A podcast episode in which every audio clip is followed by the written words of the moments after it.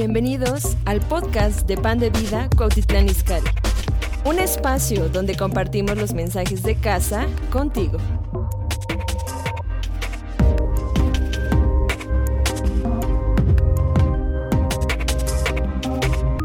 cuántos se conectaron la semana pasada. Gracias. Eh, la verdad es que a mí me animó mucho el mensaje que dio nuestro pastor, mi papá, y que estuvo hablando de cómo eh, el Espíritu Santo tiene este rol de, em, de consolación en nuestras vidas y cómo en las situaciones difíciles el Espíritu Santo viene y rompe todo lo que tiene que romper para que podamos seguir sintiéndonos o, o siendo esos hijos de Dios. Eh, y, comentó una historia que es en la que quiero que eh, descansemos el día de hoy, que es la que quiero que estudiemos a fondo.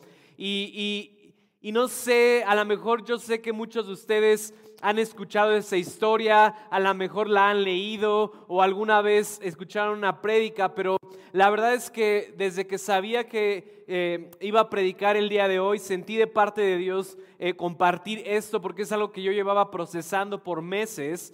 Eh, y, durante todo ese tiempo por, estuve estudiando, estuve leyendo y releyendo e investigando el contexto, investigando la cultura judía e investigando muchas cosas que rodean esta historia que quiero decirles el día de hoy para poder comunicárselas como quiero comunicárselas. Y, la historia que quiero que veamos el día de hoy, que quiero que, que se quede en tu corazón, es la historia cuando Pedro niega a Jesús. Y, y creo que sí hemos escuchado esta historia como les dije, pero no creo que muchas veces vemos el contexto y vemos todo lo que rodea esta historia. Así que eh, el tema del día de hoy yo le puse, traicioné a Jesús. Ya se quedaron así como de, ah, caray. Y, y, no quiero que no quiero que voltees a la persona que tienes al lado, sino quiero que ahí en voz alta para ti mismo te hagas esta pregunta. ¿Traicioné a Jesús? A ver, díganlo. ¿Traicioné a Jesús? Y, yo sé que la palabra traición es una palabra fuerte eh, y, de hecho esa experiencia de traición, no sé si tú alguna vez la has experimentado, pero es una de las experiencias más dolorosas que podemos eh, vivir tú y yo. Y, probablemente cuando tú ves esta imagen o cuando tú viste esta imagen o cuando ves este título, probablemente pienses en Judas, ¿no es así? Eh, cuando hablamos de la traición de Jesús o cuando hablamos de que traicionaron a Jesús, generalmente en quién piensas? En Judas. ¿Por qué? Porque si Judas traicionó a Jesús, lo vendió por unas monedas de plata, pero sabes, yo creo que de alguna forma u otra, cuando Pedro negó a Jesús, también traicionó a su maestro. Pero como nosotros sabemos el fin de la historia, como nosotros sabemos cómo terminaron las cosas, vemos la historia de Pedro y vemos a un Pedro restaurado, predicando el Evangelio, siendo uno de los padres de la iglesia, y no lo recordamos por la negación que tuvo con Jesús, sino lo recordamos por todo lo que hizo con el Evangelio y con el reino. Pero el día de hoy yo te quiero contar esta historia acerca de, la traición, de la negación de Pedro con Jesús, porque creo que es una historia impactante y yo te podría decir en este momento que es mi historia favorita en la Biblia ahorita.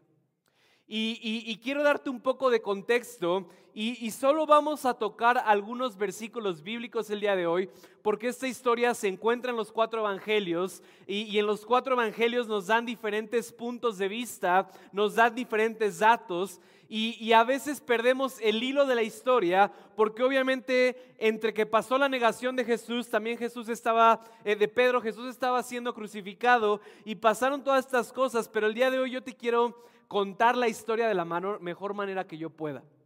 De, para que tú puedas entender realmente lo que estaba pasando y realmente lo que pasó en el corazón de Pedro. Y después quiero terminar eh, aplicándolo a nuestra vida y con lo que siento que el Espíritu Santo está específicamente hablando el día de hoy. Entonces, vamos a, vamos a empezar cuando, eh,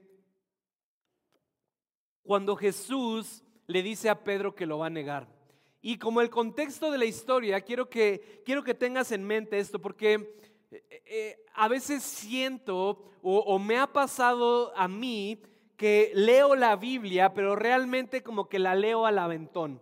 Y yo voy a levantar mi mano, no sé si tú la quieras levantar y también digas como yo a veces sí la leo al aventón, pero siento que a veces no vemos realmente lo que está pasando. y, creo que esta es una de esas historias donde realmente no vemos lo que está pasando. Entonces, como contexto te quiero decir esto. Jesús está con sus discípulos Después de haber estado con ellos por tres años, estos son las doce personas que Jesús ama, son sus mejores discípulos, sus mejores amigos, son las personas que ha invertido su vida o ese, ese, ese ministerio público para que compartan el reino, para que vayan y compartan el amor de Jesús. Y Jesús sabe que está a punto de morir. Jesús está o, llega a esta conclusión de que su fin está cerca, de que su carrera aquí en la tierra va a terminar, que va a ser crucificado, que va a morir en la cruz. Entonces Jesús lo sabe, ¿verdad? Y tenemos esta frase cuando alguien está en su lecho de muerte y generalmente es alguien que está en cama, ¿verdad? Enfermo, a punto de morir. Yo podría decir que Jesús estaba en su lecho de muerte, a lo mejor no estaba enfermo, pero sabía que iba a morir. Y, aun cuando damos la cena del Señor, yo siempre les pregunto, ¿qué harían ustedes si supieran que en esta semana van a morir? Probablemente reunirían a su familia, les darían las instrucciones, sus últimos deseos, como de, oigan, quiero que hagan esto, por favor, y no se les olvide mi perrito, ¿verdad? Y no se les olvide esto. Y entonces Jesús está teniendo ese momento con sus discípulos, donde sabe que va a morir, donde sabe que este es el último tiempo donde van a estar juntos. Y entonces ahí tenemos ese punto donde da el nuevo mandamiento del amor. Ahí tenemos ese punto donde Jesús les dice que va a venir el Espíritu Santo y aún mismo en ese último discurso que Jesús tuvo con los discípulos, Jesús les dice, voy a morir pero voy a resucitar. Pero los discípulos no saben la historia como tú. Los discípulos están confundidos, los discípulos dicen, pues, ¿cómo que vas a morir Jesús si eres joven? Yo te veo y estás fuerte, no estás enfermo. Y Jesús les había dicho que iba a hacer un sacrificio. Y entonces los discípulos están confundidos. Y no solamente eso, una de las historias que más me impacta es cómo Jesús decide lavarle los pies a sus discípulos en esa última cena. Y en esa última cena está Judas y está Pedro, que Jesús sabe que lo van a negar y que Jesús sabe que lo van a traicionar. Y aún en ese momento Jesús decide lavarle los pies a todos los discípulos. Y llega este punto llega a este punto donde tuvieron esta conversación, donde estuvo hablando con sus discípulos, donde les dijo estas últimas instrucciones. Y entonces ya, ya Jesús hizo todo lo que él piensa que puede hacer para ayudar a sus discípulos que están confundidos, que tienen miedo, que a lo mejor no saben lo que está pasando. Y entonces Jesús sabe que esa es su última noche y le dice a sus discípulos, vamos a orar al Getsemaní. Quiero pasar esta última noche aquí en la tierra orando con mis discípulos, con mis mejores amigos. Y entonces quiero que vayamos ahí a Mateo, Mateo 26, versículo 31, y dice así, en el camino Jesús les dijo, el camino a donde iban hacia Getsemaní, ya había pasado la última cena, ya había lavado los pies de los discípulos, estaba todo este contexto, y dice lo siguiente, Dice, en el camino Jesús les dijo, esta noche todos ustedes me abandonarán, porque las escrituras dicen, Dios golpea al pastor y a las ovejas del rebaño y se dispersarán. Sin embargo, después de ser levantado de los muertos, iré delante de ustedes a Galilea y allí los veré. Y me encanta. Pedro declaró, aunque todos te abandonen, yo jamás te abandonaré. Jesús respondió, te digo la verdad, Pedro, esta misma noche, antes de que cante el gallo, negarás tres veces que me conoces. No, insistió Pedro, aunque tenga que morir contigo, jamás te negaré. Y los discípulos juraron lo mismo. Quiero que, quiero que te imagines esta escena. Y no sé si alguna vez te ha pasado, cuando en tu vida tú te sientes con todas las energías, cuando en tu vida te sientes enamorado de Dios, cuando estás en fuego por Jesús y, en ese momento parece que nada te puede derribar, parece que nada puede venir en tu contra y tú dices, y yo voy a servirte Dios y yo voy a hacer esto y nada me va a detener y, y te sientes seguro de ti mismo, algo así le pasó a Pedro.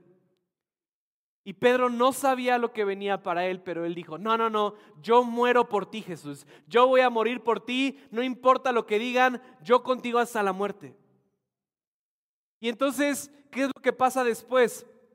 Y obviamente, o sea, me voy a ir un poco rápido, pero yo te animo a que realmente si tú puedes leer esta historia detenidamente en tu casa, están los cuatro evangelios, lo puedas hacer, porque hay muchos detalles que a veces no vemos.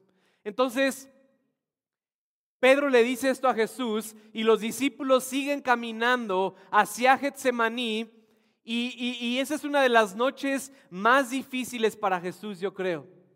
Porque Jesús sabe que va a morir, Jesús tiene este, este momento de debilidad, este momento donde le dice, Padre, por favor, si es posible hacer esto de otra forma, déjame que no tome parte de esta copa. Y Jesús tiene este momento donde está teniendo esta experiencia humana de miedo, de dolor. Y lo peor de esto es que esas doce personas, bueno, ya eran once porque Judas ya se había ido, que están con Jesús, Jesús les dice, vamos a orar. Acompáñenme en oración en esta última noche. ¿Y qué pasó? Sus discípulos se quedaron dormidos. Sus mejores amigos en la última noche se quedan dormidos y Jesús se queda solo orando. Pero llega un momento, no sabemos cuánto tiempo pasa en lo que ora Jesús y están ahí con los discípulos, pero llega este punto donde, y, lo pueden ver ahí después en sus Biblias, pero llega este punto donde Jesús ve a lo lejos antorchas que se están acercando, empieza a ver soldados que se están acercando y Jesús sabe que ha llegado su hora. Y entonces se acercan los soldados romanos y preguntan por Jesús de Nazaret. Y yo creo que Jesús, tratando de, eh, proteger a sus discípulos, sabiendo que si, si, hacían algo indebido o si se le enfrentaban a la autoridad de los soldados, entonces no solamente arrestarían a Jesús, sino también arrestarían a sus discípulos. Y Jesús no quería eso. Entonces los, los soldados llegan con Jesús y preguntan por Jesús y Jesús dice, yo soy, llévenme a mí. Y entonces me imagino esa escena así como, no sé si han visto las películas, cuando arrestan a alguien, ¿verdad? Le ponen las esposas, a lo mejor ahí no tenían esposas, pero amarraron a Jesús, probablemente lo golpearon, lo patearon. Y yo creo que en ese momento Pedro dijo, no, no, no, yo le acabo de decir a Jesús que voy a ir con él hasta la muerte y si ahorita tengo que matarme y echarme estos soldados romanos, pues órale, como venga. Y, Pedro saca la espada y vemos en la Biblia que le corta la oreja a un soldado y Jesús lo reprende. Y Jesús le dice, no, no, no, Pedro, aquellos que matan a espada van a morir a espada. Y le dice, déjalo. Y Jesús le sana la oreja a este soldado romano. Y yo creo que Pedro quedó impactado, los discípulos quedaron impactados. Y, quiero que esto es, esto es una de las cosas más importantes que tienen que entender de la historia. Los discípulos de Jesús no saben cómo va a ser el final. Tú y yo hoy en día leemos la Biblia y, ay, pues, ay, Qué exagerados, pues tres días después todos sabemos que Jesús resucita, muere y ya nos perdona nuestros pecados y todos somos felices. No, no, no. Los discípulos no sabían lo que estaba pasando. Estaban confundidos, estaban preocupados por su maestro, estaban con miedo por lo que iba a pasar. Y entonces eh, vemos en, los contextos y, en la Biblia que a partir de ahí los discípulos se dispersan y se van a esconder por miedo a que sean también eh, arrestados. Y entonces la Biblia nos dice que de los once discípulos que quedaban, solo dos siguieron a Jesús de lejos. Y esos discípulos fueron Pedro y Juan. ¿A dónde se llevaban los soldados romanos a Jesús? Se lo estaban llevando a la casa del sumo sacerdote, se lo estaban llevando al lugar donde lo iban a enjuiciar injustamente, lo estaban llevando al lugar donde iban a hablar en su contra. Y entonces yo, o sea, imagínate esa escena, es de noche, están en el jardín de Getsemaní, hay antorchas, están llevando a Jesús y los discípulos Pedro y Juan van siguiendo de lejos a los soldados que lo llevan a la casa del sumo sacerdote. Y después la Biblia nos dice que, que Jesús entró a la casa del sumo sacerdote y que Juan pudo entrar, pero Pedro se tuvo que quedar por fuera. Y entonces llega este momento donde Pedro trata de entrar a la casa y, en la Biblia nos dice que una de las sirvientas vio a Pedro y le dijo, tú te me haces familiar, ¿no eres tú uno de los discípulos del que acaban de traer? Y Pedro niega por primera vez a Jesús. Le dice, no, yo no conozco a este hombre, no sé de qué me hablas, déjenme pasar, hace frío y estaban en una fogata. Y entonces Siguen ahí y, quiero que entiendan el contexto de lo que está pasando. Mientras Pedro está ahí en el patio, donde adentro de la casa Jesús está siendo juzgado y la Biblia nos dice que estaba siendo abofetado por los eh, fariseos y lo estaban, se estaban eh, burlando de él, Pedro está afuera esperando, viendo qué va a pasar con su maestro. Y luego otra persona ve a Pedro y le dice, oye, no, espérame tu acento te delata, la forma en que hablas es como la de un Galileo. ¿No eres tú uno de los seguidores de Jesús? No, yo no conozco a Jesús, no sé de qué hablas, ni me vean, yo no tengo nada que ver con este hombre. Y posteriormente, mientras sigue el juicio de Jesús, una tercera vez, vuelven a reconocer a Pedro y, y me encanta porque en una de las de los evangelios nos dice incluso que Pedro maldijo, o sea, que Pedro dijo groserías con tal de que no lo reconocieran o, lo asociaran con Jesús. Imagínense, o sea, obviamente no sabemos qué eh, dijo Pedro, ¿verdad? Y, o sea, no, hijos de su no sé qué, yo no soy nada de Jesús y váyanse a la no sé qué dónde y bla, bla, bla. Entonces yo creo que la gente dijo, ah, no, si este no es discípulo de Jesús. Ahí lo dejamos. Y después de esto, cuando Pedro niega una tercera vez a Jesús, Pedro sigue sin saber qué es lo que está pasando. Pedro sigue enfocado en el disturbio, Pedro sigue enfocado en todo lo difícil que está pasando en, en ese lugar. Y luego aquí es una de las escenas más impactantes para mí. Y quiero que vayamos ahí a Lucas 22.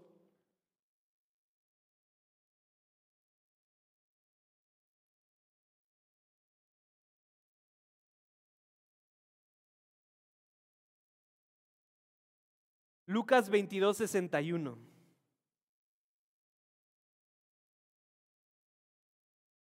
Quiero, quiero que se imaginen esta escena. Pedro acaba de negar a Jesús tres veces Jesús estaba siendo juzgado injustamente por los fariseos dentro de la casa del sumo sacerdote y llegan a una conclusión y dicen, tenemos que deshacernos de este hombre. Este falso maestro que ha estado, eh, que ha estado hablando en contra de nosotros, si no hacemos nada, eh, la gente se va a empezar a hacer eh, protestas, la gente se va a ir en contra de nosotros y no podemos hacer algo más, necesitamos matar a este hombre. Entonces, los fariseos, sabiendo que tenían que ir con Pilato, que era el gobernador de esa área en ese tiempo, trasladan a Jesús para ser juzgado por el Sanedrín y entonces sacan a Jesús de la casa y lo llevan al juicio. Y aquí en el verso 61 nos dice esto Lucas. En ese momento el Señor se volvió y miró a Pedro de repente, las palabras del Señor pasaron rápidamente por la mente de Pedro. Mañana por la mañana, antes de que cante el gallo, negarás tres veces que me conoces. Quiero que, quiero que esa escena me parte el corazón. Imagínense Jesús saliendo, escoltado por los soldados romanos, lo está golpeando, traía, o sea, atadas las manos, no sé, y Jesús va caminando por el patio y a lo lejos ve a su discípulo. Ve a su discípulo con una cara de vergüenza, con una cara de desconcierto. Y Pedro también ve a su maestro. Y cuando ve a su maestro le cae el 20. Y se da cuenta de lo que acaba de hacer. Se da cuenta de que acaba de negar a Jesús y ve cómo se lo llevan para matarlo. Y la Biblia nos dice que Pedro salió del patio llorando amargamente. ¿Por qué? Porque Pedro pensaba que esa era la última vez que iba a ver a Jesús.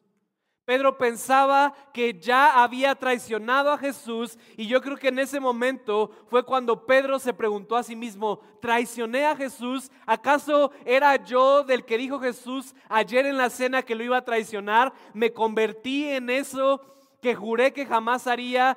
Hace unas horas yo le había dicho a Jesús que iba a morir por él y ahora me dio miedo por una sirvienta que me dijo que, me, que era un discípulo de Jesús y, y Pedro salió llorando amargamente y a veces perdemos de vista lo que pasa con Pedro porque ahí la Biblia sigue con el juicio de Jesús y está bien, el, el, el personaje principal es Jesús, pero quiero que por un momento te preguntes, ¿qué pasó con Pedro?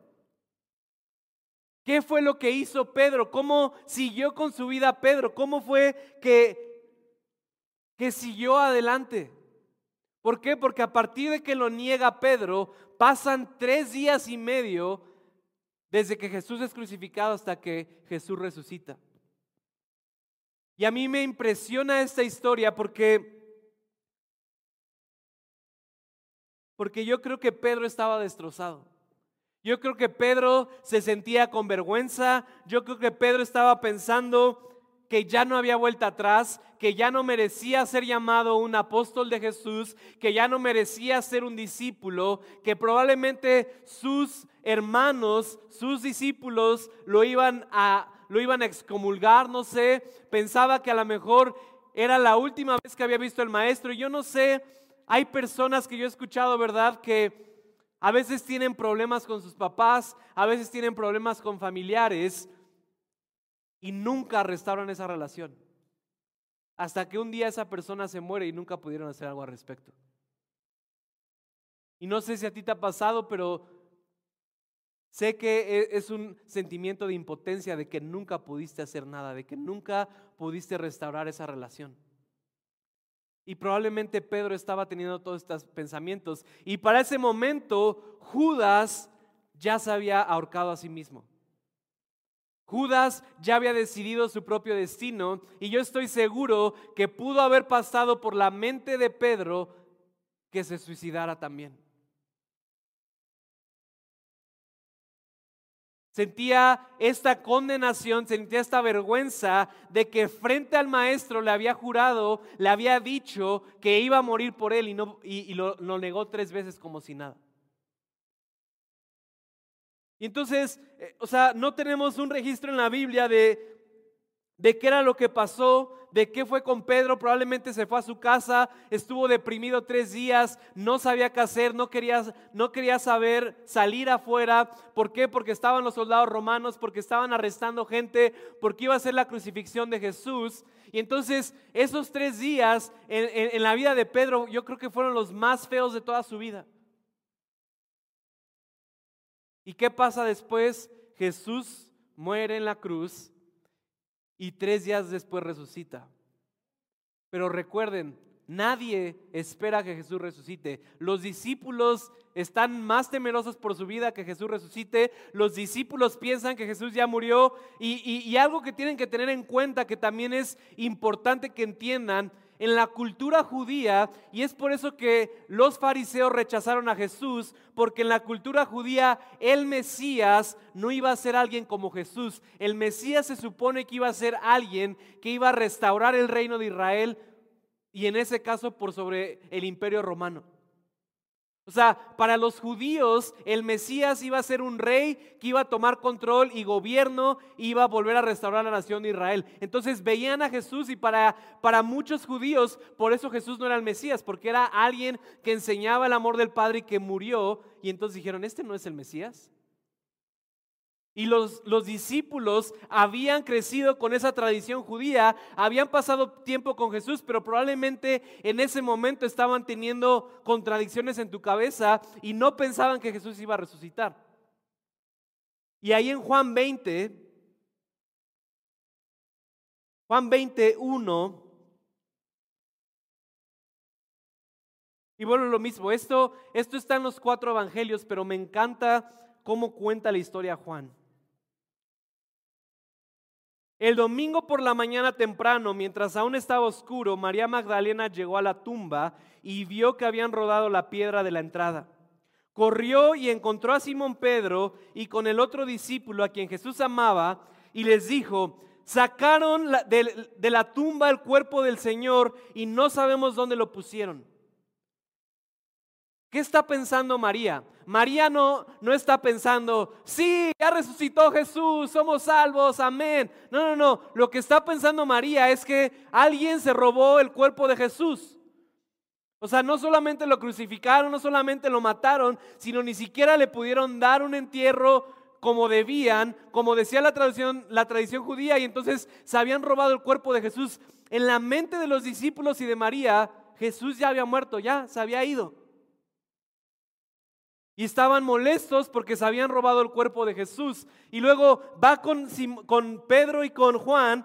Y luego dice, Pedro y el otro discípulo se dirigieron a la tumba. Ambos iban corriendo, pero el otro discípulo corrió más a prisa que Pedro y llegó, llegó primero a la tumba. Gracias, Juan. No necesitábamos saber ese detalle que tú corrías más rápido que Pedro. Se agachó a mirar adentro y vio los lienzos de lino apoyados ahí, pero no entró. Luego llegó Simón Pedro y entró a la tumba. Él también notó que los lienzos de lino allí, pero el lienzo que había cubierto la cabeza de Jesús estaba doblado y colocado aparte de las otras tiras.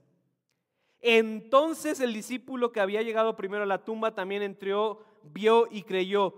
Y luego esto es importante, porque hasta ese momento aún no habían entendido las escrituras que decían que Jesús tenía que resucitar de los muertos. Después cada uno se fue a casa. Hasta ese momento, los discípulos que conocemos, hasta hoy en día, los padres de la iglesia, dudaron de que Jesús iba a resucitar hasta ese momento que dijeron como, oye, no, ¿te acuerdas que Jesús nos había dicho que lo iban a matar y que iba a resucitar? Ya pasaron tres días y en ese momento les cayó el 20. Pero recuerden, nuestro personaje ahorita es Pedro. ¿Qué pensó Pedro? ¡Ah! Hay esperanza. Jesús sigue vivo. Jesús, probablemente Jesús todavía me pueda perdonar. O sea, yo creo que, yo creo que Pedro realmente no pensaba o no creía que merecía el perdón de Jesús. Y me encanta porque si recuerdan, años atrás, Pedro le había preguntado a Jesús en una de esas ocasiones, Maestro, ¿cuántas veces debo perdonar a aquel que me ofende? ¿Hasta siete? Y Jesús le dice, no, Pedro, setenta veces siete. Y a lo mejor eso pasó por la mente de Pedro y Pedro dijo, yo creo que lo que hice no merece perdón. Y llega este punto donde vuelve a nacer la esperanza en Pedro y dice, probablemente voy a volver a ver a Maestro, Probablemente voy a volver a ver a Jesús y pedirle perdón y arrepentirme e incluso si no me perdona, pero solo quiero verlo una vez más. ¿Y qué es lo que pasa? También hay un detalle que muchas veces no vemos en la Biblia y es este. A partir de que Jesús resucita, sabemos que empieza a hacer sus apariciones con los discípulos, con los creyentes en el camino de Maús y, por lo que entendemos y, no sabemos muy bien, o sea, yo creo que, que Jesús literalmente no resucitó como tal en un cuerpo físico, sino en un cuerpo glorificado, porque, o sea, Jesús se teletransportaba, de repente aparecía por acá, de repente aparecía por allá. Si no quería que lo reconocieran, no lo reconocían los discípulos. Pero algo que pasamos por alto que nos dice la Biblia es que antes de aparecérsele a los discípulos, al primero que se le apareció, ¿a quién creen que fue? A Pedro. Al primer discípulo que Jesús se le aparece es a Pedro. Y yo creo que Jesús sabía la condición de su discípulo. Yo creo que Jesús sabía que si esperaba un momento más, probablemente también perdería a Pedro como había perdido a Judas. Y entonces, ahí en Primera de Corintios 15:5 Pablo está hablando de la resurrección de Jesús. Y en el versículo 4 dice, fue enterrado y al tercer día fue levantado de los muertos, tal como dicen las escrituras. Y luego en el versículo 5 dice, lo vio Pedro y luego lo vieron los doce. Entonces, al primer discípulo al cual Jesús se le aparece es a Pedro. Y no tenemos, no tenemos registro de lo que Jesús le dijo a Pedro, no sabemos qué le dijo Pedro a Jesús, pero yo solo me quiero imaginar que en el momento en que se le pareció Pedro, Jesús a Pedro, probablemente se puso de rodillas y le dijo, perdóname Jesús, no sabía lo que hacía, tenía buenas intenciones, no te quería traicionar, no te quería negar. Y, yo creo que en ese momento Jesús siempre dijo, Pedro, yo te perdono. Pedro, levántate, te necesito. Pedro, este solo es el principio de lo que voy a hacer. Pedro, tú eres uno de mis discípulos. Pedro, veo tu corazón. Pedro, sé que sucumbiste sobre el miedo. No sé, eh, o sea, eso yo me lo imagino. No sabemos qué, qué, pasó en ese momento. Y luego Jesús se le aparece a Pedro y, a partir de ahí se le empieza a, aparecer a los discípulos. Y luego en, en Juan 21 Vemos otra historia donde se le aparece a siete discípulos, entre ellos Pedro, y me encanta el contexto de esta historia porque Jesús conoció a la mayoría de sus discípulos porque eran pescadores. Y los discípulos todavía seguían con dudas, no habían visto a Jesús, no sabían si sí había resucitado o si Pedro estaba loco y nada más se lo había inventado o había sido un sueño. Entonces los discípulos eran pescadores y, no sé si te ha pasado, pero muchas veces nosotros como seres humanos en nuestros momentos de crisis nos vamos a, a lo que conocemos. Nos regresamos a nuestro pasado. Normalmente cuando tú y yo entramos a un momento de crisis, regresas a tu pasado, regresas a donde te sientes seguro. Y los discípulos se sentían seguros pescando. Y entonces los discípulos, ahí dice, dice, la Biblia en Juan 21, que se fueron a pescar pasaron toda la noche y no pescaron nada, ya estaban regresando a la orilla y vieron un hombre que estaba parado que les dijo, ¿cómo están? ¿Qué pescaron? Y le dijeron, no, no pescamos nada. Y les dijo que echaran la red, tuvieron otra pesca milagrosa. Pero luego ahí en el versículo 7 dice, entonces el discípulo a quien Jesús amaba le dijo a Pedro, es el Señor. Eh, o sea, en otras palabras, es Jesús. Cuando Simón Pedro oyó que era el Señor, se puso la túnica porque se le había quitado para trabajar, se tiró al agua y se dirigió a la orilla. Me encanta esa escena. O sea, Pedro todavía tratando de restaurar su relación con Jesús, sabe que es Jesús. A Pedro no le importa llegar a la orilla con todos los demás. Pedro agarra, se avienta de la barca y se va nadando a la orilla con tal de poder llegar con Jesús. Y, probablemente abrazó a Jesús, probablemente le volvió a pedir perdón otra vez a Jesús. Y, luego nos dice la Biblia que ahí desayunaron, comieron pan y peces. Y ahí es donde después conocemos ese momento de restauración de Pedro con Jesús. Y la Biblia nos dice que Jesús tomó a Pedro y yo creo que lo llevó a un lado, se lo llevó a caminar a la playa. ¿Y recuerdan qué le dijo? Pedro, ¿me amas? Y, Pedro, yo creo que inseguro, ya no le dijo, sí, Dios moriría por ti, ya yo hago lo... Sí, sí, te amo, maestro. Y le volvió a preguntar, Pedro, ¿me amas? Apacienta mis ovejas. Y le volvió a preguntar una tercera vez, Pedro, ¿me amas? Y la Biblia nos dice que en ese momento el corazón de Pedro fue dolido. ¿Por qué? Porque le dolió que Jesús realmente dudara de si lo amaba o no. Pero lo que estaba haciendo Jesús no era dudar de Pedro, lo que estaba haciendo Jesús era restaurar esa identidad de Pedro por las veces que lo había negado. Lo que estaba haciendo Jesús era diciéndole, Pedro, no es tanto que tú me ames a mí, es que yo te amo a ti. Y, lo mismo, hay, hay muchos detalles, pero conocemos el fin de la historia, Jesús asciende, Pedro, Pedro se reúne con los apóstoles, esperan la llegada del Espíritu Santo y en el día de Pentecostés, ¿quién fue el apóstol que estaba ahí enfrente? Pedro. Pedro fue el apóstol que dirigió ese movimiento ese día cuando dio ese discurso increíble sobre la venida del Espíritu Santo de Joel 2. Dice la Biblia que en ese momento más de tres mil personas conocieron de Dios. Y ese pescador que había conocido a Jesús cuatro años antes, cuando Jesús vio a Pedro y le dijo, ven y sígueme y te haré pescador de hombres. Hasta cuatro años después, cuando el maestro ya no estaba, cuando Jesús ya se había ido a la diestra del Padre, fue hasta ese momento que, Pedro se convirtió en lo que Jesús había visto para su vida. Si me ayudan con el piano. Y, sabes, yo creo que todos somos Pedro. Yo, yo me identifico tanto con Pedro en mi vida. Yo me, identifico con Pedro porque primero amo a Jesús. Amo a Jesús por lo que ha hecho en mi vida, amo a Jesús por las experiencias que he tenido con Él, pero me identifico con Pedro porque a veces, aún con las mejores intenciones en mi vida, le fallo a Jesús. Aun cuando he tenido las mejores intenciones, aun cuando le he prometido y le he dicho, Jesús, ya no voy a hacer esto, Jesús, ya voy a cambiar, voy y lo niego.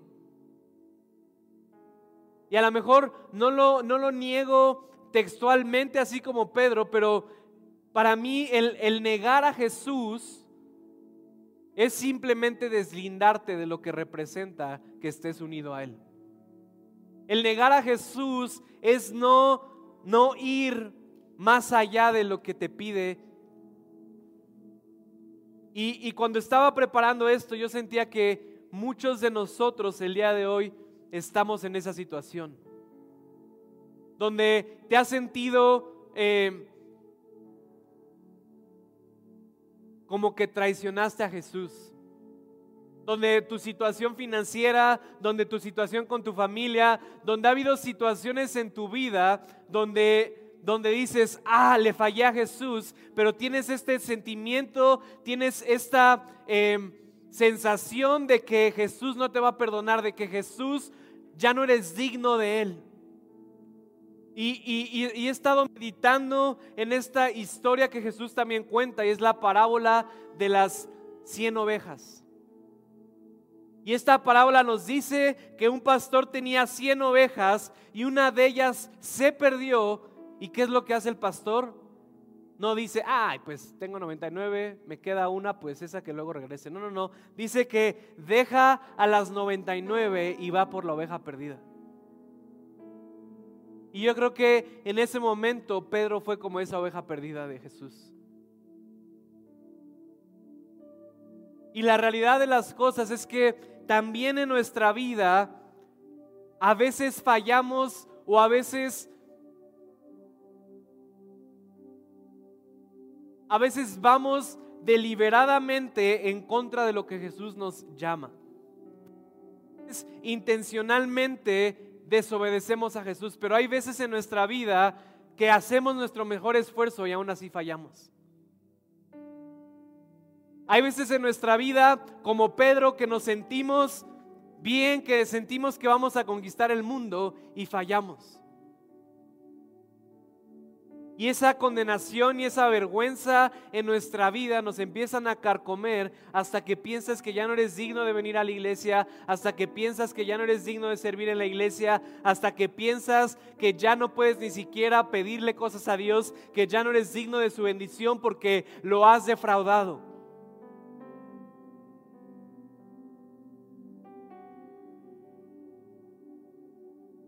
Y sabes, lo que tienes que saber es que no se trata de cuánto tú amas a Jesús, se trata de cuánto Jesús te ama a ti. Y a veces, a veces la religión crea eso en nosotros, ¿verdad? Eh, eh, se trata de mi esfuerzo, se trata de lo que yo puedo hacer, se trata de lo que yo puedo demostrar. Y a lo mejor ese fue el problema de Pedro, que le trató de demostrar a Jesús que él era el mejor, que él podía hacerlo. Pero cuando pierdo de vista cuánto Jesús me ama a mí, entonces pierdo mi enfoque. Al contrario, cuando sé cuánto Jesús me ama es que puedo hacer las cosas. Y, la otra parte que tenemos que entender es que, como les dije al principio, Judas y Pedro no son muy diferentes. Si yo te preguntara, ¿qué prefieres que te nieguen o que te, o que te vendan? Pues ninguna. Judas y Pedro para mí no son diferentes. La diferencia es que Judas hizo su propia justicia. Judas se ahorcó a sí mismo pensando que eso era lo que merecía. Y lo que me encanta de Jesús es que no me da lo que merezco. Jesús no me da lo que merezco, Jesús me restaura y Pedro tuvo esa capacidad de ser humilde y de decir necesito de Jesús. Necesito restaurar mi relación con Jesús. Y, literalmente cuando estaba orando por ustedes, sentía que muchos están en este punto de desesperación donde sienten que no son suficientes para Dios, donde sienten que ya le fallaron, donde sientes que por ese error que cometiste, por esa decisión que hiciste, entonces ya no eres digno de ser llamado un hijo de Dios, ya no eres digno de venir a la iglesia. Y sabes, eso es una mentira. Pero si no cambias eso, y, era lo que sentía de parte del Espíritu Santo, es que no quiero que terminen como Judas. No quiero que terminen muriendo espiritualmente. Porque la condenación y la vergüenza te matan espiritualmente. Hasta que llegas a un punto y dices, pues no, ya no puedo, no vale la pena. Me esfuerzo, me esfuerzo, me esfuerzo y no puedo complacer a Dios, no puedo complacer a no sé quién, no puedo hacer lo correcto, entonces mejor ya. Y eso es una mentira.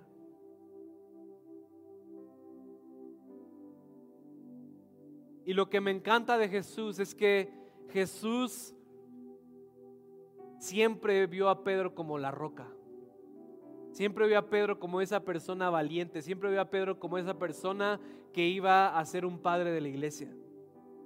Y aún en los momentos más débiles de Pedro, aún en los momentos donde Pedro lo negó, Jesús lo seguía viendo igual. Y Dios hace lo mismo contigo el día de hoy. Aún si ahorita estás en una de tus crisis más difíciles de toda tu vida, si ahorita no te sientes digno, si ahorita te sientes como que, y, aún, y, sentía eso desde que, desde que estaba orando, que hay mucha gente, aún te conectaste hoy y, no lo habías hecho en mucho tiempo, veniste a la iglesia y no lo habías hecho en mucho tiempo, sabes, Jesús va por ti. Jesús te quiere de vuelta, Jesús no le importa no le importa tanto lo que hiciste con tal de que regreses a Él, porque eso es lo que te restaura.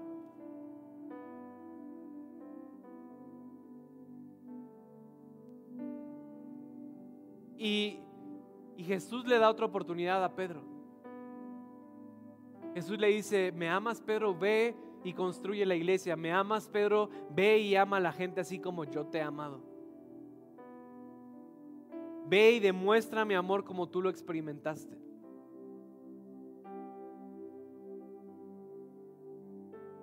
Y yo siento que el día de hoy Dios quiere restaurar a muchos de ustedes. Siento que, que muchos de nosotros a lo mejor hemos estado pensando que no merecemos el amor de Dios, pensando que que no podemos ser dignos de lo que Dios tiene para nosotros, que fallaste, que negaste a Jesús, que te deslindaste de lo que Él te había llamado a hacer, de, de todo lo que te ha estado llamando y tú dices, no, no, no, ya. Pero pudo Pedro ser restaurado y yo creo que tú también lo puedes ser. Así que quiero que ahí donde estás cierres tus ojos.